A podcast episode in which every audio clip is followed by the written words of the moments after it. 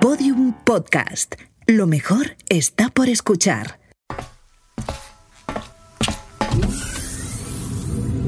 Habéis llegado pronto, Kirk. La aeropista estaba despejada, comandante. ¿Está todo el mundo sentado? Sí, Ruth les está explicando el proceso de evacuación. Esperemos que no sea necesario utilizarlo. No lo será, pero es el protocolo, comandante. Puedo detenerlo si lo desea. Lo sé, Kirk. Seguiremos el protocolo. ¿Te quedarás en la cabina? Solo si usted quiere. Sí, por favor. ¿Está nerviosa, comandante? Un viaje real no, no es lo mismo que uno en simulador. Tienes que comprenderlo. Todo saldrá bien. Me gustaría ser como tú, Kirk. No sentir miedo. A mí me gustaría poder sentirlo. ¡Qué nervios! Tranquila, Carla. Son solo 40 minutos. Mira de lo que has estado mirándote en el espejo del grafeno esta mañana. Muy gracioso. ¿Pero por qué hablas bajito? ¿Por qué hablamos bajito? Saludos, queridas y queridos pasajeros. Mi nombre es Ania Letz, comandante del vuelo MOM 341. Quiero darles en primer lugar la enhorabuena por haber sido seleccionados por la compañía Momentos, nuestra aerolínea espaciotemporal, para hacer el primer viaje con seres humanos a bordo de la nave Kairos con destino al pasado. Les informo que el trayecto tendrá una duración estimada de 30 minutos, en los que atravesaremos los nodos temporales Temis e Hiperión y llegaremos a Madrid a las 17 horas y 4 minutos del 7 de febrero de 1923. La temperatura es de 6,9 grados centígrados. Les ruego 6,9 que sigan las grados instrucciones de- centígrados. Es una medida de la época. Espera que lo calcule. Disfruten del- Equivale a 3 microalfas de estabilo vos. Uh, eso es mucho frío. Tenía que haberme traído unas píldoras supratérmicas. Disculpe. Tiene que colocar los brazos sobre los sensores y el habitáculo individual en posición vertical. Ah, perdona. Se está tan cómoda así. Y tranquilos. Todo va a salir muy bien. ¿También es la primera vez para ti? Ujú. Es la primera vez para todo. Eso me tranquiliza. La comandante Letts lo tiene todo controlado. Ahora solo tenemos que sentarnos, relajarnos y disfrutar del viaje. Es que no puedo respirar con este disfraz. ¿Qué nanomaterial es este? No es ningún nanomaterial, es tergal, una fibra, ropa se usaba en la época. Carla, al menos tú no tienes esto colgado del cuello. Se llama corbata. ¿Son necesarias? Ni siquiera tienen conexión en la red. Claro que lo son, y además elegantes, perfectas para ustedes. Recuerden que han de pasar desapercibidos. Como para olvidarlo, con el contrato que tuvimos que firmar. Cualquier desliz podría cambiar fatalmente el rumbo de la historia. Tripulación, iniciamos el protocolo de inmersión en el nodo temporal Temis. Activados los generadores. Ascenso a la máxima potencia y descompresión de lanzamiento. Iniciamos la cuenta atrás. Paul, cógeme de la mano. 5, 4, 3, 2, 1. Mi nombre es KRK2758, aunque me suelen llamar Kirk. Soy miembro de la tripulación de la nave Kairos de la aerolínea espaciotemporal Momentos, junto a la sobrecargo Ruth Bassan y a la comandante Annie Letts. A pesar de mi pelo entrecano, mi piel clara, mis ojos verdes y mi voz grave, no tengo los 50 años que aparento, sino tres meses, dos semanas, cuatro días y 44 minutos. Fue entonces cuando nací, o mejor dicho, cuando me crearon. Sí, soy un robot y mi misión es ayudar a los pasajeros en nuestros viajes al pasado. Porque, por si no lo saben, estamos en el año 2150. Bienvenidos al vuelo MOM 341 y disfruten del momento. Nos vamos a los prodigiosos 20. ¿Estáis bien? Eh, Sí, no he notado nada. Ni yo. Es por el estabilizador cuántico, que evita que haya fricción en la entrada de los nodos temporales. Pues dale las gracias al estabilizador de mi parte. ¿Les puedo ofrecer algún líquido reparador? ¿Un masaje celular? No, estamos bien, muchas gracias. ¿Todo bien, comandante? Eso espero. Ojalá no nos hayamos equivocado y estemos en a saber dónde. No lo creo. Los paneles indican que estamos en las coordenadas temporales y espaciales preestablecidas. Lo ha hecho a la perfección. Gracias, Kirk. No está mal para ser humana, ¿verdad? No, no está nada mal. Creo que ya es la hora. ¿La hora de qué? La hora de que le cuentes a los pasajeros el lugar al que les traemos, lo que han de hacer y lo que no. A sus órdenes, comandante. Ah, Kirk, ¿Sí? gracias. Aerolínea Momentos, una serie de podium podcast ofrecida por Iberia. Episodio 1. Los prodigiosos años 20.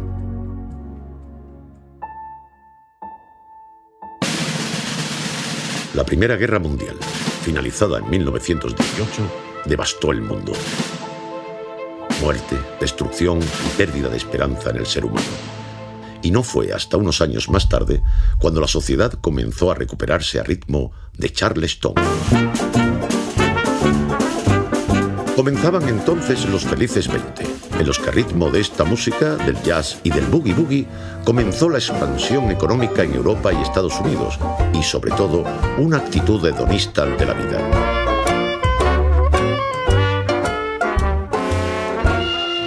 En España, las músicas dominantes eran la copla y la zarzuela, en un país que desde 1923 hasta 1930 estuvo bajo la dictadura militar de Miguel Primo de Rivera. La Iglesia tenía un gran poder. La vida política giraba alrededor de las campañas militares en Marruecos y los toros era el divertimento popular junto al incipiente balompié. También, en ciudades como Madrid, bajo la aparente calma bullía el espíritu más canalla que ha tenido jamás esta ciudad y que fue cantada en picantes y atrevidos cuplés. Y ese mismo Madrid vio cómo se juntaban un grupo de intelectuales que pasarían a la historia. Pasajeros del vuelo MOM 341 de la nave Kairos, operado por la aerolínea espaciotemporal Momentos. Hemos llegado a nuestro destino. Bienvenidos a 1923. ¡Qué frío hace!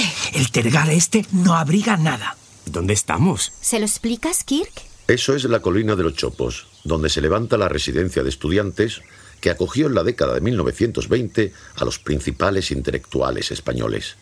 Cineastas, dramaturgos, poetas y artistas se juntaron a lo largo de varios años en su edificio de Madrid para crear obras que pasarían a la posteridad. Entre ellos, tres figuras inolvidables del arte. No puede ser. ¿Qué sucede? Aquí estuvo Lorca. ¿Tu Lorca? ¿El poeta ese del que tienes todas las cápsulas de memoria? ¿El que recitas a todos allá por donde vas? Sí, Federico García Lorca. ¿Quién va a ser? Pues vamos. ¿A dónde? ¿A, a dónde va a ser? ¿A conocerlo? Hacía tanto que no caminaba y al aire libre. Los lugareños lo llaman fresco. Mira, están ahí. El relojito de dulce se me deshace en la lumbre. ¿Pero qué tontería es esa, Federico? Un reloj que se deshace. Nunca había escuchado semejante estupidez. Dejad de discutir. Siempre discutiendo. Pero si no estamos discutiendo, chiquillo. Relájate, Luisote. Estás muy tenso últimamente. Es cierto. Voy a dar un paseo. Un momento. ¿Quiénes son ustedes? ¿Cómo se llaman? ¿Qué hacen aquí? ¿Son espías? ¿Son marcianos? ¿Son gallegos? ¿Tienen alguna enfermedad desconocida que me pueda interesar? ¿Y qué ropas llevan? Oh, hola, me llamo Paul y esto es Tergal. Será de Tergal, pero es horrible. Búsquense un sastre como debe ser, por el amor de Freud. ¿De dónde vienen? De bastante lejos. Acompáñenme. Es que ella quiere hablar con él. ¿Con el granadino? ¿Y de qué quiere hablar? Soy una gran admiradora de su obra. Está bien, pues vaya. Y yo con ellos, Luisote. Si no te vas a comer una monja, no me interesa el viaje. Eh, Señorita, ha dicho Tergal. ¿Puedo tocar? Sí, claro. Es sintético. ¡Qué desagradable! Me gusta. Usted, venga conmigo. Encantado. Vaya, hay descenso licuoso ambiental. ¿Cómo dice? Que se ha puesto a llover. Mucho mejor. Necesitaba respirar aire fresco. ¿Tiene agorofobia? Las tres y media. ¿Qué es lo que le pasaba? No lo sé. A veces siento que estamos ahí encerrados y que por una extraña razón no podremos salir y acabaremos como salvajes. El ángel exterminador. Bueno, tampoco se pase. Nos gusta mucho su cine. ¿Mi cine? Yo no hago cine. En unos años, eh, en 1929, un perro andaluz. ¿Un perro andaluz? ¿Dónde? Olvídelo. ¿Y qué es lo que hace? Escribo e intento hacer teatro. Pero esos de ahí adentro no me ayudan. Lo sé. ¿Lo sabe? Sí, lo vi eh, hace tiempo en una serie de televisión. ¿Una serie de qué? Y en mi último suspiro. ¿Cómo? ¿Le ocurre algo? ¿Se siente morir? Es usted joven, está en su edad de oro. No, estoy bien. Creo que deberíamos entrar de nuevo. Sí, vayamos o acabaremos siendo los olvidados. Fantástica película. ¡Qué manía! ¿Seguro que se encuentra bien? ¿De qué habla? De nada, de nada. Pase, por favor. La lluvia recia. Mire, sus amigos revoloteando alrededor de él. ¡Vienen hacia acá! Vaya, está... El alma dormida del paisaje. Ah. ¡Que llueve, cojones! Esta lluvia deja vestigios atávicos. ¿De qué hablas? Estoy teniendo una visión del futuro. En lo que estás es empapado. Vamos dentro. Don Federico, tengo que contarle algo muy importante. Carla, no. No hagan caso. Que pasen un buen día. Lo siento, tenemos que irnos. ¿No os quedáis a ver deshacerse el tiempo? Eh, No, no podemos. L- Lo siento. Vosotros veréis. Ha sido un placer. Para nosotros sí que ha sido un placer. Carla, sabes que no podías hacer eso. Solo quería ayudarle. Has olvidado el contrato que firmaste. Mira, ahí está Kirk. Entiendo lo que ha sentido, pero ha de entender que, como le ha dicho Paul, no puede incumplir el contrato firmado. Lo sé, lo lamento. Sé que para usted ha sido un momento muy especial, un momento que no olvidará nunca. Y eso es lo que nuestros viajes les ofrecen. Espero que lo haya disfrutado. Ha sido lo mejor que me ha pasado en la vida. Ha sido increíble. Pues se lo tienen que creer porque esto no ha hecho más que comenzar. Volvamos, tóquenme y nos transmutaremos a la aeronave. ¿A dónde vamos ahora? Mucho más cerca, a 1927. Tan solo será necesario cruzar el cercano nodo temporal de Selene. Es hora de que cojáis un avión muy especial. El primer vuelo comercial de Iberia tuvo lugar el 14 de diciembre de 1927. Estaba previsto que fuese, con Alfonso XIII a bordo, de Madrid a Barcelona. Sin embargo, fue un vuelo Barcelona-Madrid el primero que realmente operó la compañía dos horas antes del realizado con el rey de España para que así éste pudiera presenciar el primer aterrizaje de un avión en el aeropuerto de Carabanchel.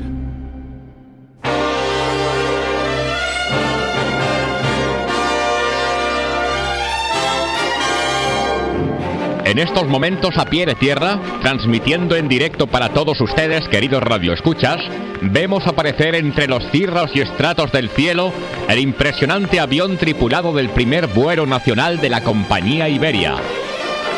El moderno aparato está a punto de tomar tierra en el aeropuerto de la capital de España en presencia de Su Majestad Don Alfonso XIII. El monarca, ataviado con un abrigo por la inclemencia del tiempo, señala con su índice dedo regio el aparato que a gran velocidad desciende sobre la pista.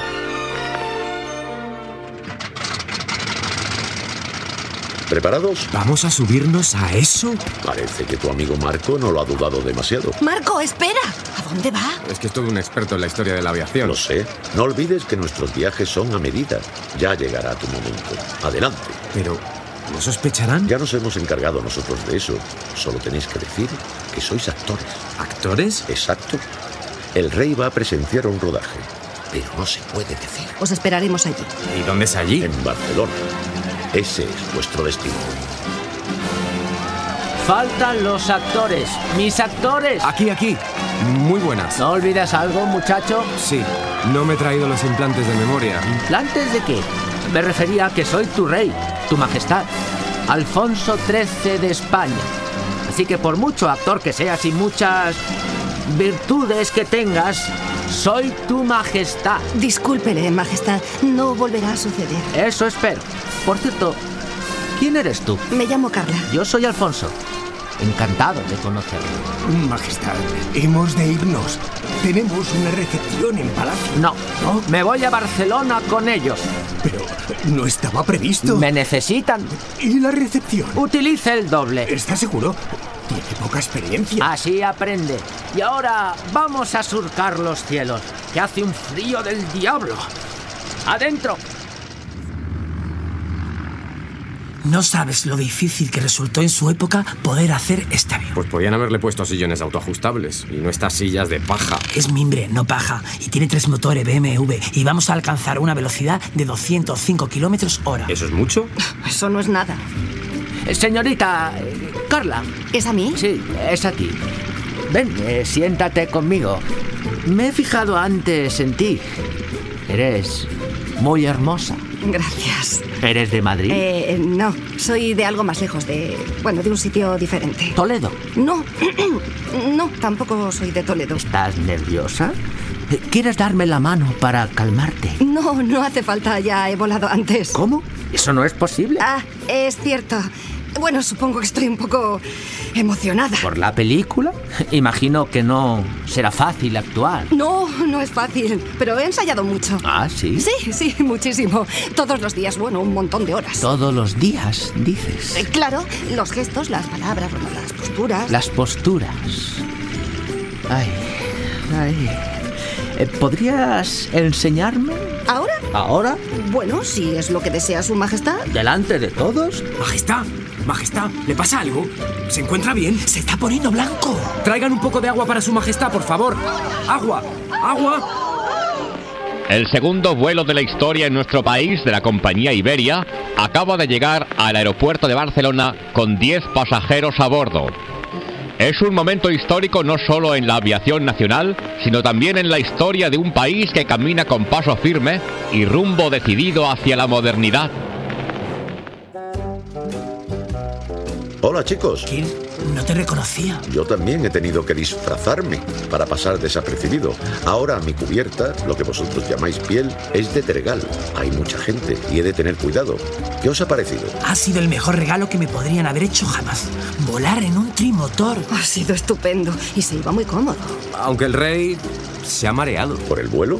¿Tanto se movía el avión? No, no ha sido el avión, ha sido Carla. ¿Carla? Es verdad.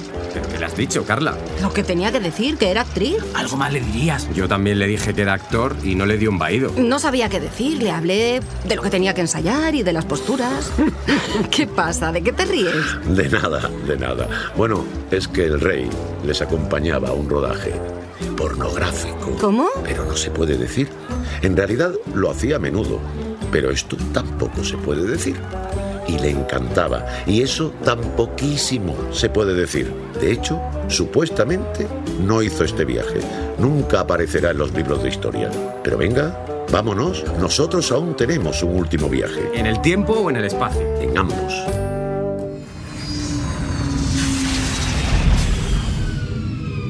Ya hemos llegado a nuestro último destino, una vez más sin contratiempos. ¿Cómo están los pasajeros? ¿Están bien? Aunque creo que han vivido demasiadas emociones. Tardarán un tiempo en procesarlo. También yo. ¿Y yo? ¿Qué tal un café sin cafeína con leche sin lactosa de tueste nebulizado? Me vendrá de perlas. Necesito relajarme. Por cierto, ¿dónde están? Según el posicionador universal, acaban de entrar en Wall Street. Aquí tiene el café. Gracias, Ruth. Mm, está buenísimo. Pues si los marcadores temporales no me engañan, en Wall Street está a punto de montarse una buena.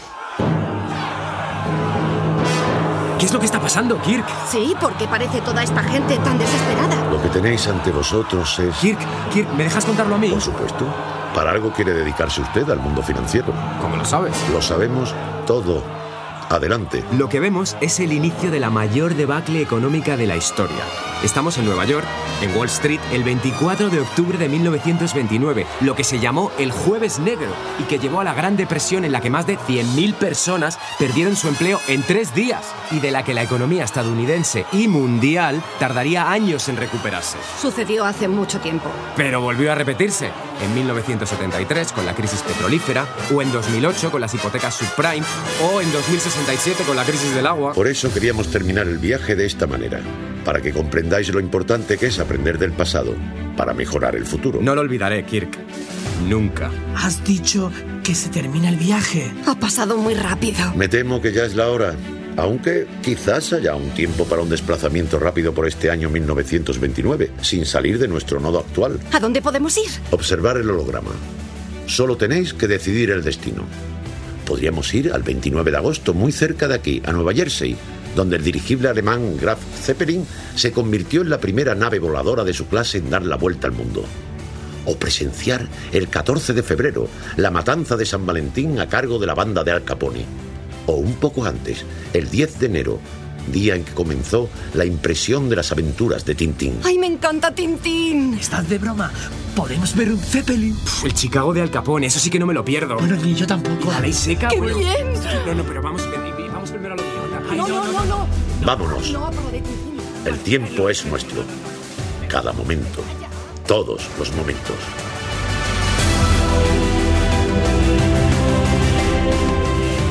Aerolínea Momentos. Una serie dirigida por Miguel Martí, con guión original de David Barreiro, José Ángel Esteban y El Cañonazo Transmedia. Realización sonora de Pablo Arevalo. Producción David Tomillo.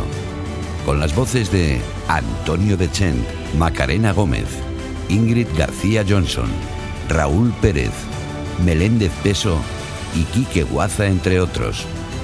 Una idea original de María Jesús Espinosa de los Monteros y Jimena Marcos de Llano.